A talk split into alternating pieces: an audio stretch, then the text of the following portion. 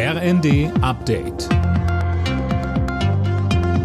Stündlich neu. Auf den Punkt informiert. Ich bin Jana Klonikowski. Guten Tag. Israel rechnet damit, dass ab morgen die ersten Hamas-Geiseln freigelassen werden. Insgesamt sollen 50 Frauen und Kinder gegen 150 palästinensische Häftlinge ausgetauscht werden.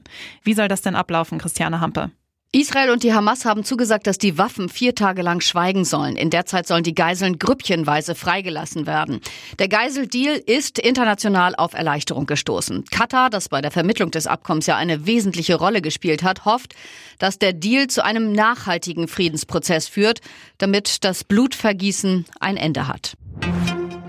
Der Bundeshaushalt für das kommende Jahr wird wohl später verabschiedet als geplant. Offenbar will die Ampel das für morgen angesetzte entscheidende Treffen des Haushaltsausschusses absagen.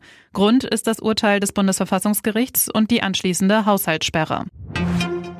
Hinweise auf Prüfungserleichterungen, beispielsweise wegen Legasthenie, dürfen im Abi-Zeugnis stehen.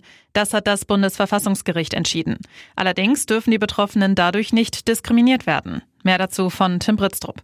Im konkreten Fall hatten drei Männer aus Bayern geklagt. Sie hatten 2010 Abi im Freistaat gemacht. In ihren Zeugnissen stand, dass ihre Rechtschreibleistung wegen ihrer Lese- und Rechtschreibschwäche nicht bewertet wurde.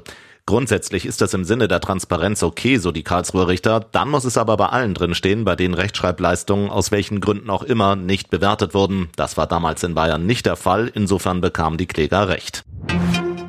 Der Onlinehandel lockt in diesen Tagen wieder mit massiven Rabatten. Schon vor dem Black Friday versprechen Händler zum Teil hohe Preisnachlässe.